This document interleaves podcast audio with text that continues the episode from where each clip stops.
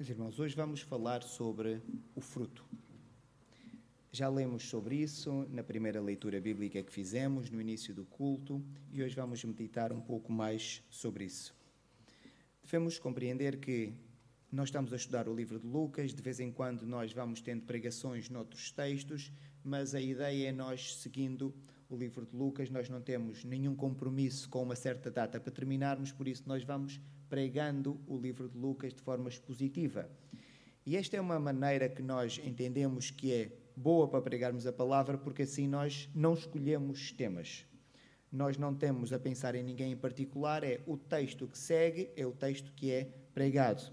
Às vezes mais lento do que outros, há texto quase temos que fazer aqui uma análise versículo a versículo, há outros textos que fazemos uma análise, se calhar, mais de um conjunto de versículos.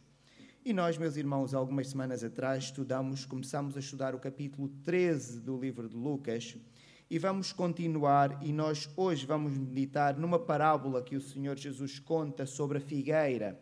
Uma parábola que está nos versículos 6 até 9 do livro de Lucas, no capítulo 13. Temos aqui quatro versículos. É uma parábola pequenina, provavelmente muito conhecida dos irmãos, mas vamos ver o ensinamento que nós podemos tirar desta parábola, desta pequenina parábola, para as nossas vidas. Então eu pedi aos irmãos que tivessem a possibilidade, pudessem abrir as suas Bíblias no livro de Lucas, no capítulo 13. E nós vamos ler dos versículos 6 até o versículo 9. E a palavra do Senhor diz assim: E dizia esta parábola: Um certo homem tinha uma figueira plantada na sua vinha e foi procurar nela fruto, não achando. Disse ao vinhateiro: Eis que há três anos Venho procurar fruto nesta figueira e não o acho. Corta. Para, porque ele ocupa ainda a terra inutilmente. E respondendo ele, disse-lhe: Senhor, deixa este ano até que eu a escave e a esterque. E, se der fruto, ficará. E, se não, depois a mandarás cortar. Esta passagem, meus irmãos, vem na sequência do ensino que o Senhor Jesus Cristo estava a fazer sobre o arrependimento. Os irmãos lembram-se que nós estudamos que o Senhor Jesus Cristo estava a ensinar sobre o arrependimento e ele ensina uma verdade que é importante para nós, que se a pessoa não se arrepende, é indiferente a maneira e o momento em que morremos. Se eu não me arrepender, morrer agora ou morrer muito velho, morrer de uma forma horrível ou morrer de uma forma pacífica, é indiferente. Teremos todos o mesmo fim porque isto vem na sequência de um episódio que algumas pessoas à volta do Senhor Jesus lhe estavam a contar por causa de umas pessoas que morreram de uma forma sangrenta sobre o mandado de Pilatos. E o que o Senhor Jesus Cristo estava a ensinar é que, sem arrependimento, somos todos iguais. Na sequência disso, então, o Senhor Jesus Cristo vai propor esta parábola e nós devemos tentar compreender o que é que esta parábola tem para nós? Porque esta parábola, na verdade, ela é uma parábola que foi contada pelo Senhor Jesus Cristo, mas refere-se ao povo de Israel.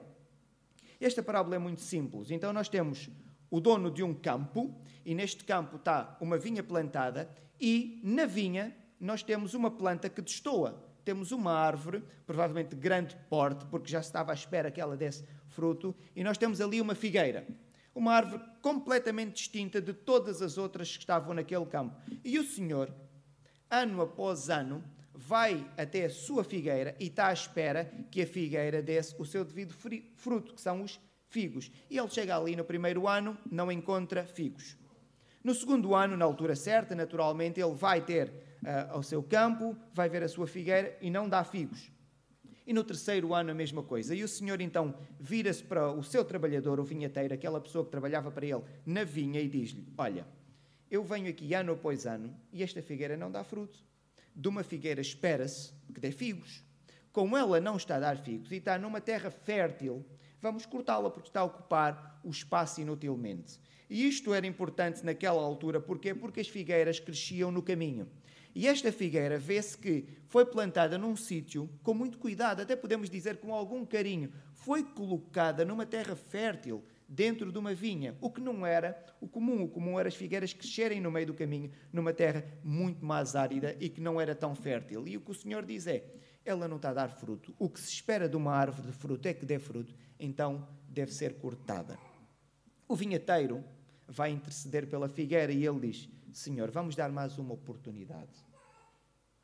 Se ela não der frutos daqui a um ano, damos-lhe aqui mais algum tempo, aí sim poderás mandar cortá-la. É interessante ver as palavras do vinheteiro. Ele não diz, eu vou cortar, ele diz, tu poderás mandar cortá-la. Nós estamos aqui a perceber que de facto o Senhor é quem manda. O vinheteiro é simplesmente alguém que trabalha para ele. E o que o vinheteiro diz é: durante este ano, dá-me a oportunidade de eu poder cavar a sua volta, de eu colocar algum tipo de fertilizante, que na altura era o estrume, e vamos ver o que é que poderá acontecer. Se der fruto, tudo bem poderá ficar. Se não der fruto, então sim, tu poderás dar a ordem para nós cortarmos esta figueira. Esta parábola refere-se ao povo de Israel. O povo de Israel foi um povo escolhido. Nós sabemos que o Senhor Deus escolhe Abraão. E de Abraão depois vêm os seus filhos, vem a sua descendência. E a ideia desta parábola é precisamente esta: que o povo de Israel é um povo distinto de todos os outros, como a figueira que estava no meio de um conjunto de árvores e ela destacava-se o povo de Israel também se destacava por ser um povo com características completamente distintas. Era um povo que tinha o Senhor como Deus. Mais ninguém tinha. Era um povo que se destacava. Então, o que é que se esperava do povo de Israel? É que desse fruto. Se ele tinha o Senhor como Deus, então do comportamento de Israel estávamos à espera que tivéssemos um comportamento que espelhasse o seu Deus. Então de Israel estava-se à espera o quê? Bondade. Estava-se à espera de amor. Estava-se à espera de um povo que pudesse abençoar os outros povos. Mas não foi isso que aconteceu. Não foi isso que aconteceu. A verdade é que Israel não deu o fruto que era esperado. Então, o Senhor Jesus está a contar esta parábola para mostrar que, quando não se dá o fruto que é esperado, o Senhor pode mandar cortar a árvore. O Senhor pode mandar cortar a árvore. Mas nós vamos ler alguns textos, não muitos, para perceber o que é que falhou em Israel.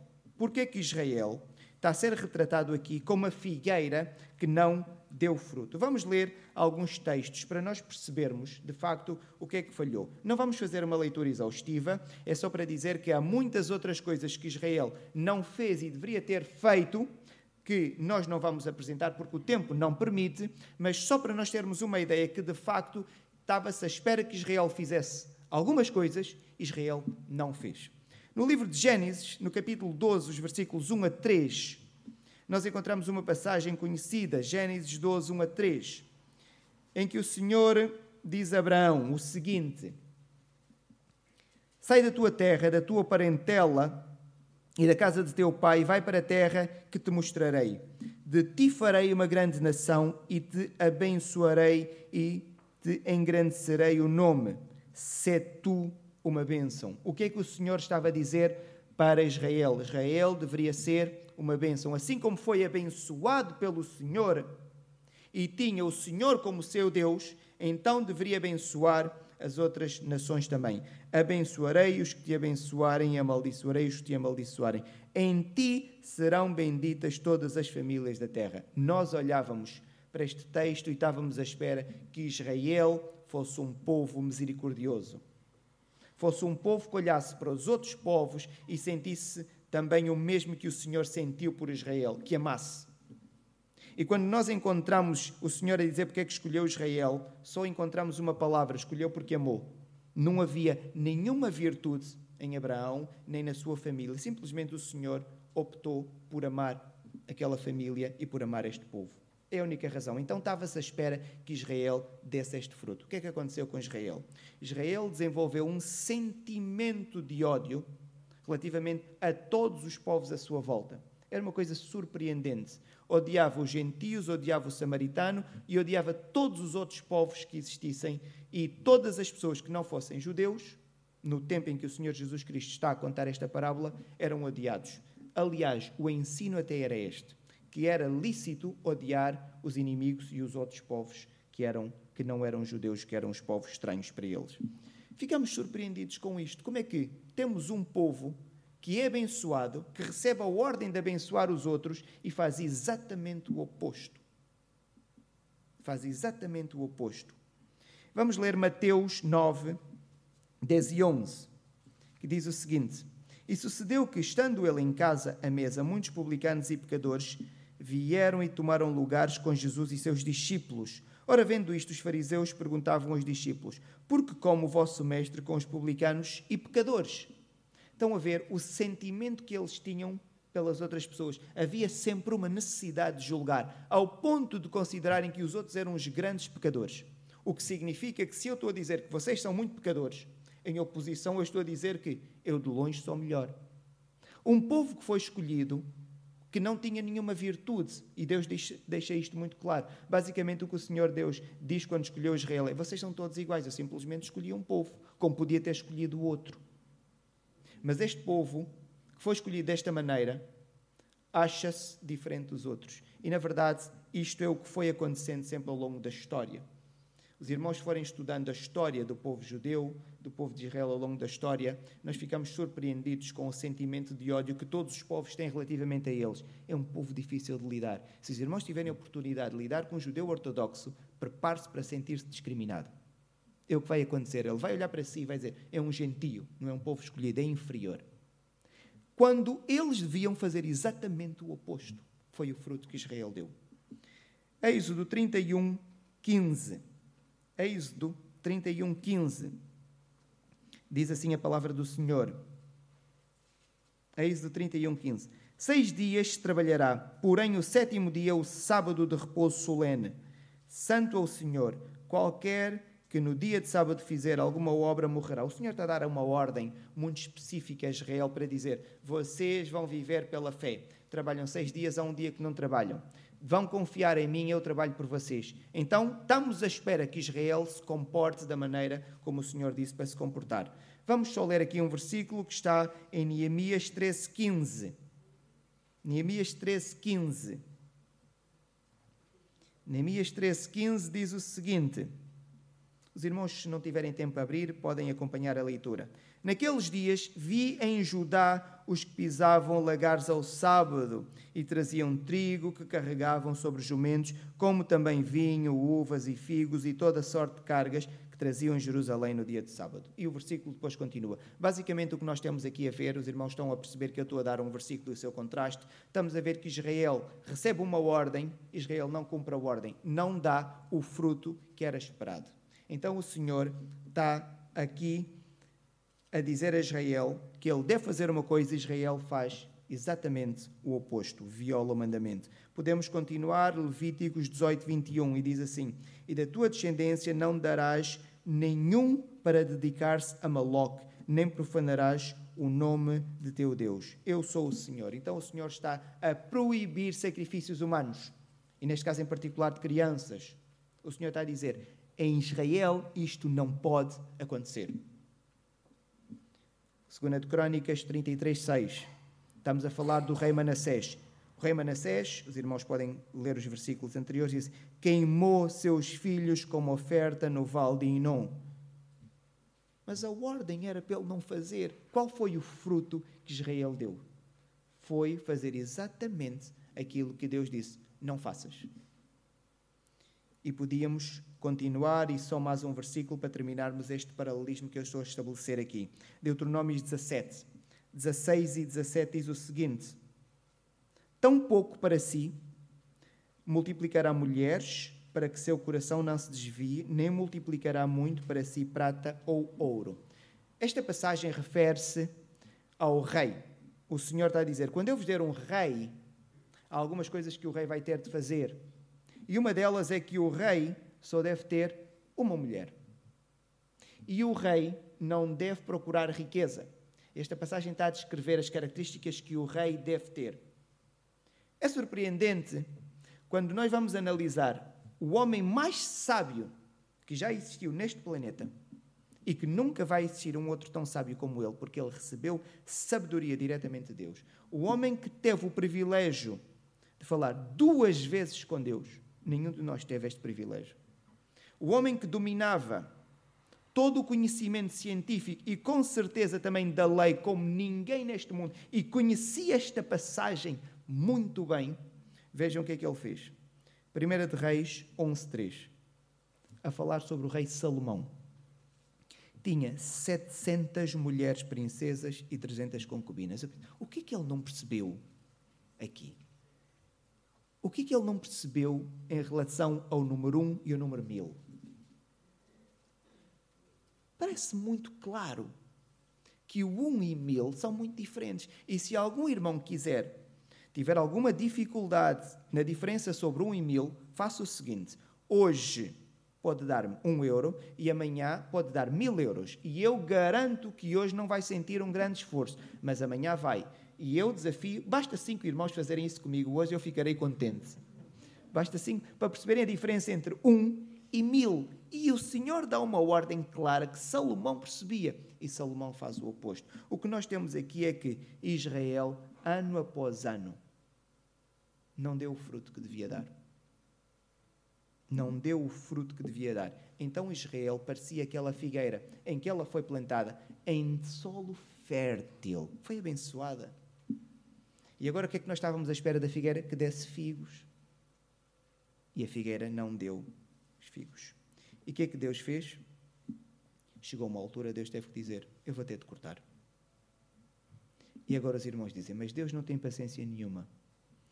Muita paciência. Vejam os anos de paciência que Deus teve. Só relativamente à violação do sábado, o Senhor esperou 490 anos.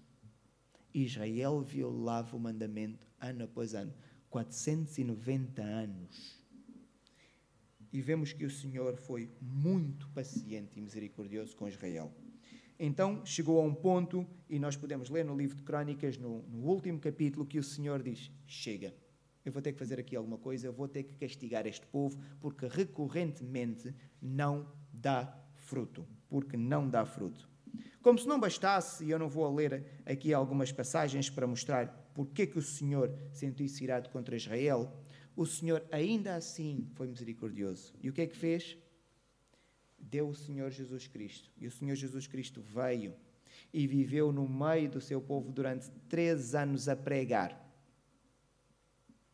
e a operar maravilhas como nunca tinham sido vistas, de maneira que qualquer pessoa que visse pudesse dizer: é impossível alguém fazer isto se não for o Messias, se não for divino. E o Senhor Jesus Cristo fez durante três anos. As pessoas viram e era inquestionável que aquele homem tinha que ser abençoado por Deus. Aquele homem tinha que ser o próprio Deus. Israel viu. E podemos dizer que aqui foi quase o vinheteiro a tentar dizer: vamos dar mais uma oportunidade. E vem mais uma oportunidade. Israel o que é que fez? Mata o próprio Messias. Ainda assim, o Senhor é misericordioso e faz com que o Messias ressuscite e apareça e prova a sua divindade de forma cabal. Quando há ressurreição, aí não pode haver dúvidas. Israel, mesmo assim, quando os seus líderes religiosos sabem que ressuscitou, e nós já estudamos e já vimos que era impossível eles não acreditarem na ressurreição, eles negaram a ressurreição ainda assim, o que é que eles fazem? Não reconhecem a divindade do Senhor Jesus Cristo. Então Deus chegou a um ponto e disse: Vou cortar. No ano 70 da nossa era, no ano 70 da nossa era, Jerusalém foi invadida, o templo foi destruído, os judeus foram dispersos. Os judeus estiveram dispersos pelo mundo desde aquela altura. Os irmãos dizem, mas dispersos quanto tempo? Dois, três, sete anos? Vamos exagerar, 20 anos? Não tiveram quase 1900 anos espalhados pelo mundo. O Senhor deu um grito e disse: Chega! Podemos entender que o Senhor fez ali um corte. Fez ali um corte.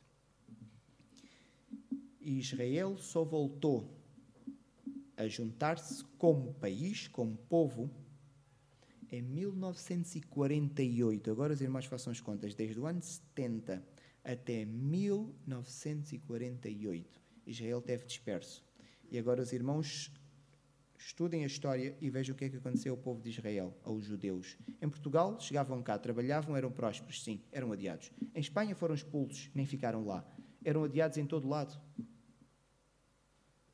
Era um povo difícil e era um povo que levava sobre si o castigo porque não deu fruto. Porque não deu fruto. E agora, meus irmãos, esta parábola é sobre Israel e nós agora podemos concluir, alguns irmãos podem pensar e dizer: de facto, este povo era mau. Mas esta passagem, a verdade é que ela está escrita nos Evangelhos para nós. Por isso é que nós a lemos. E se Deus deu para nós, algumas coisas nós temos que poder tirar dela e que são úteis para nós. A primeira coisa, meus irmãos, é que nós devemos perceber que o Evangelho tem sido mal pregado. Esta é a posição que eu tenho e eu tenho dito isso recorrentemente aos irmãos. Nós, quando pregamos o Evangelho, a ideia é dizer que a pessoa deve aceitar o Senhor Jesus Cristo. E achamos que a conversão não passa de um ato mecânico de levantar a mão. Ele aceitou o Senhor Jesus Cristo e levantou a mão. Não.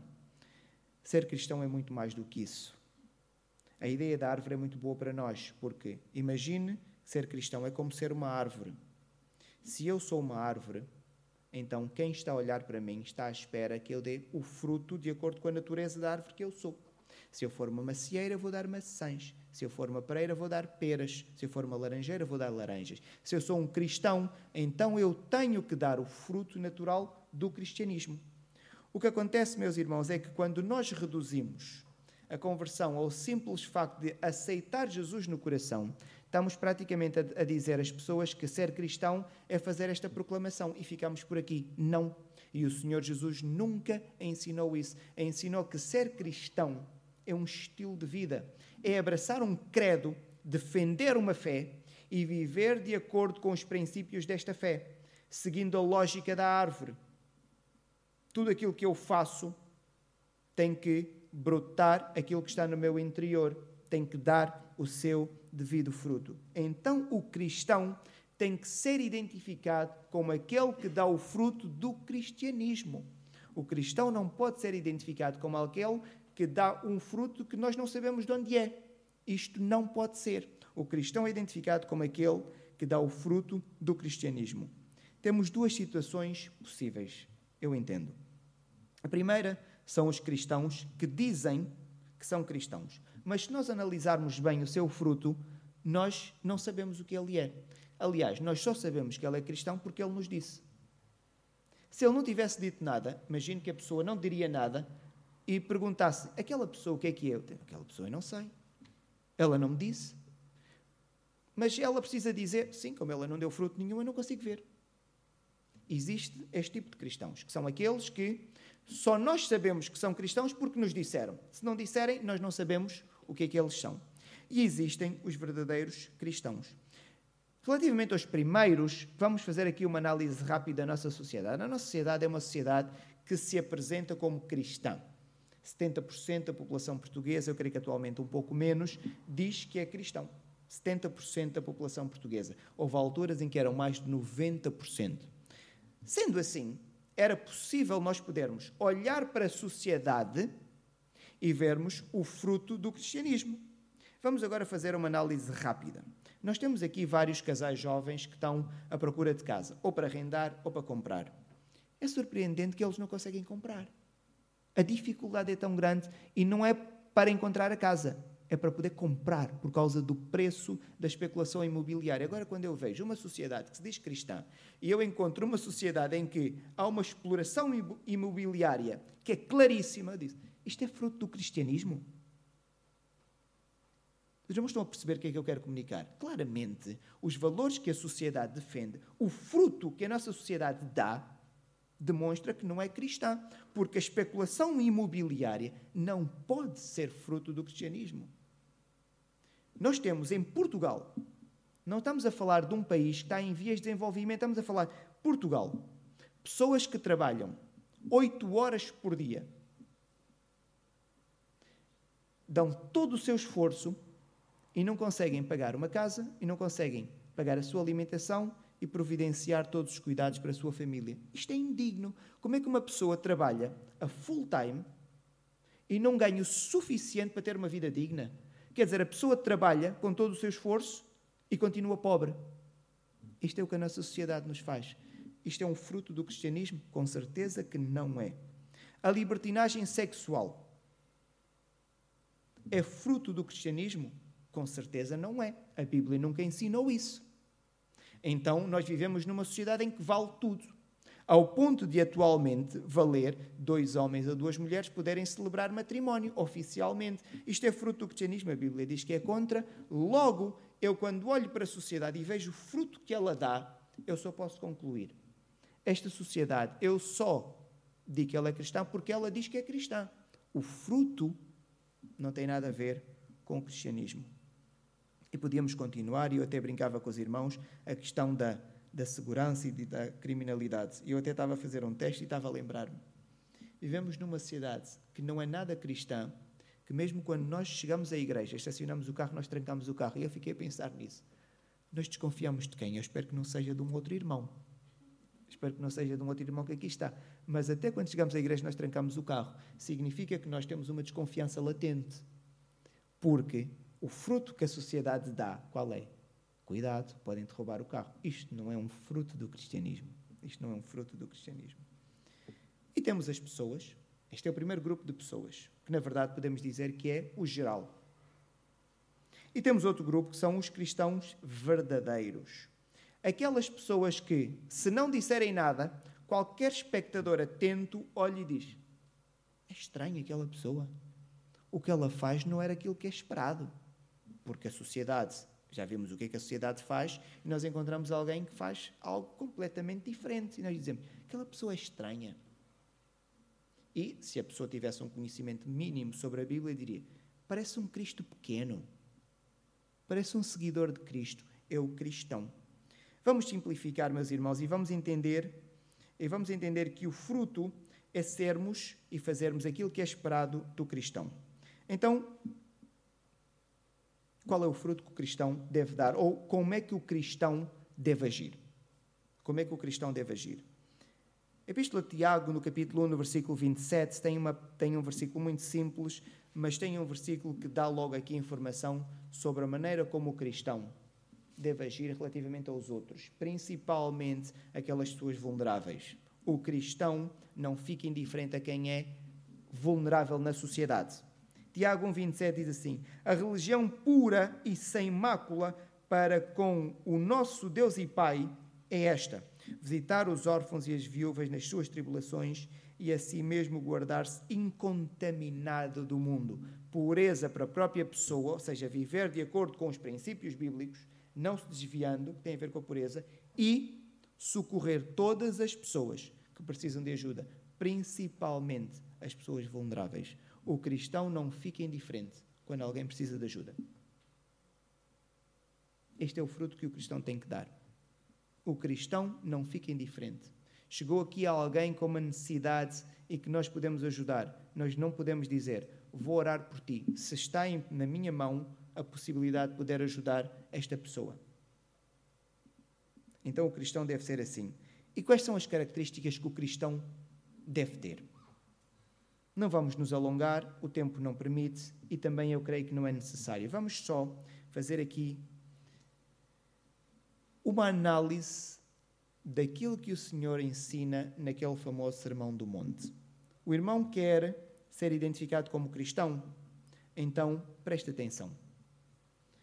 Eu diria que a primeira coisa é acabar com esta ideia de que a pessoa tem que se amar a si própria e tem que ter autoestima.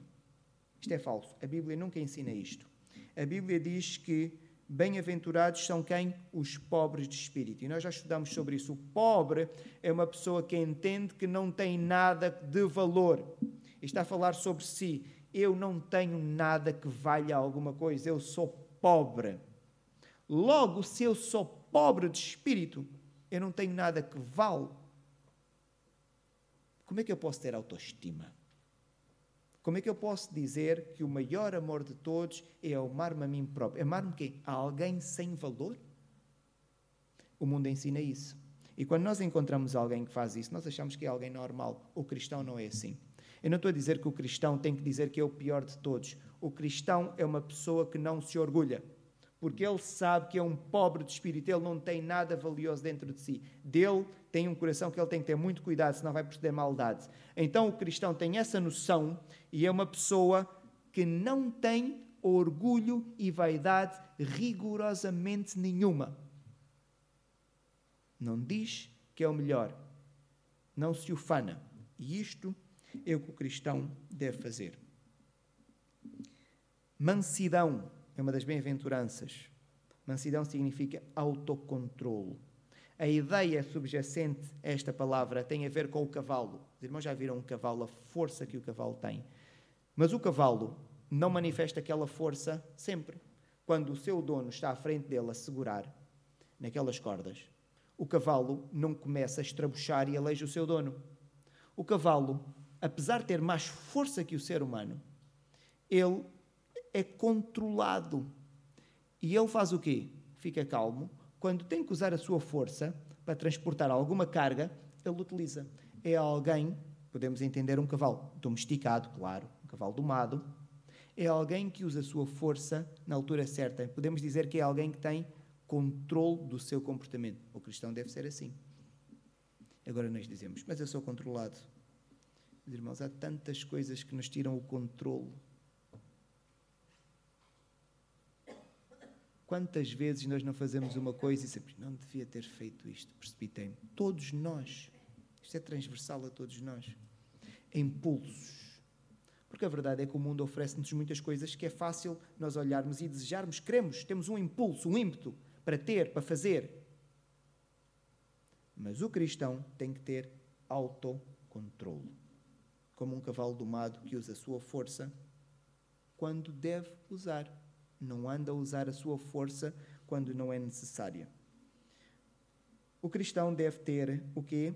Fome e sede de justiça.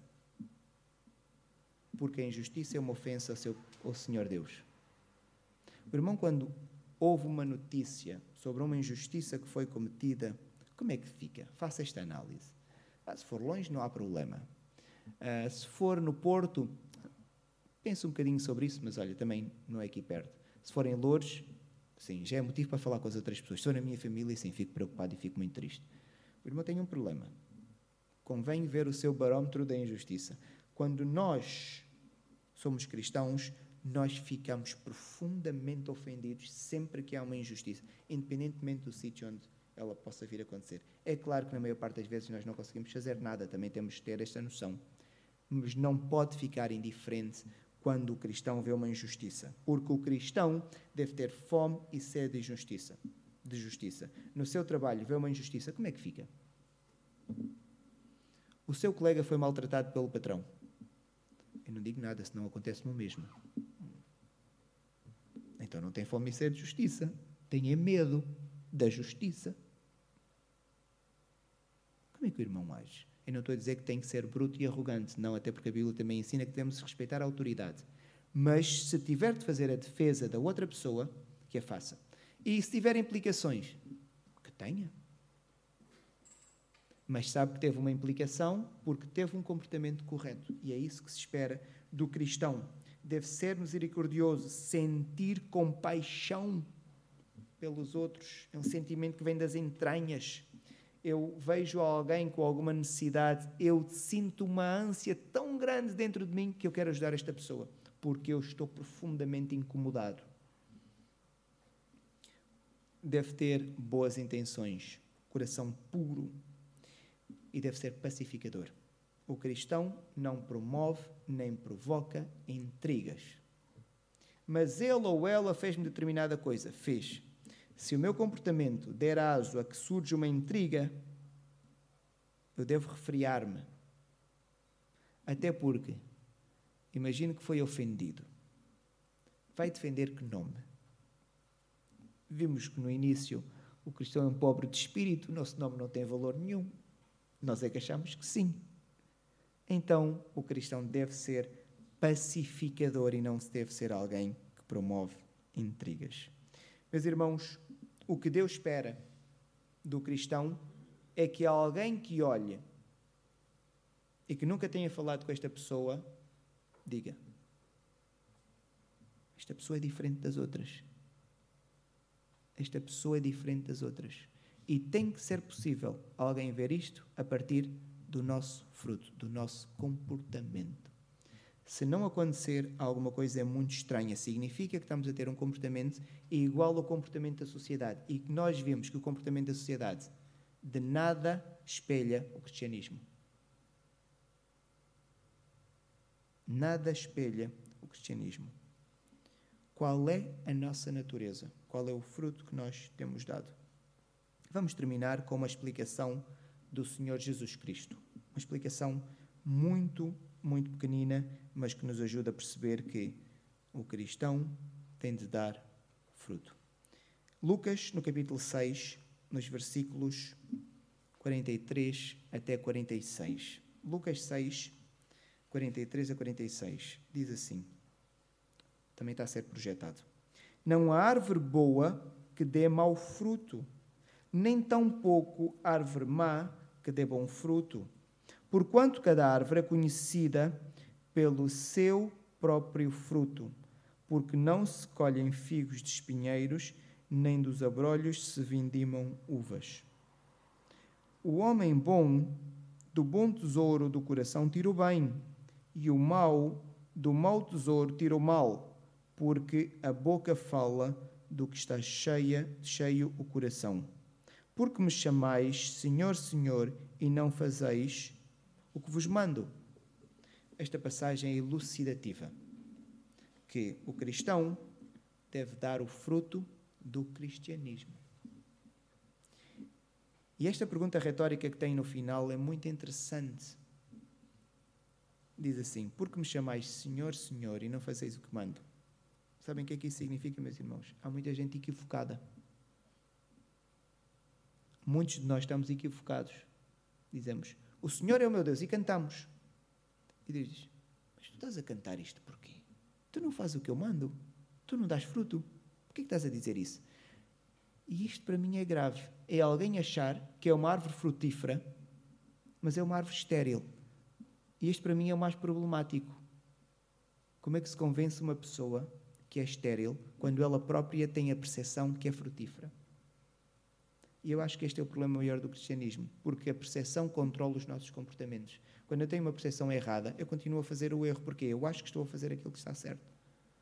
Então, que nós possamos refletir sobre as nossas vidas, para não termos uma percepção errada sobre nós próprios.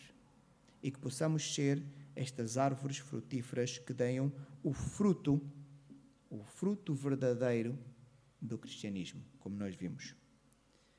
Meus irmãos, Deus castigou o povo de Israel porque era esperado que Israel desse fruto. Israel não deu.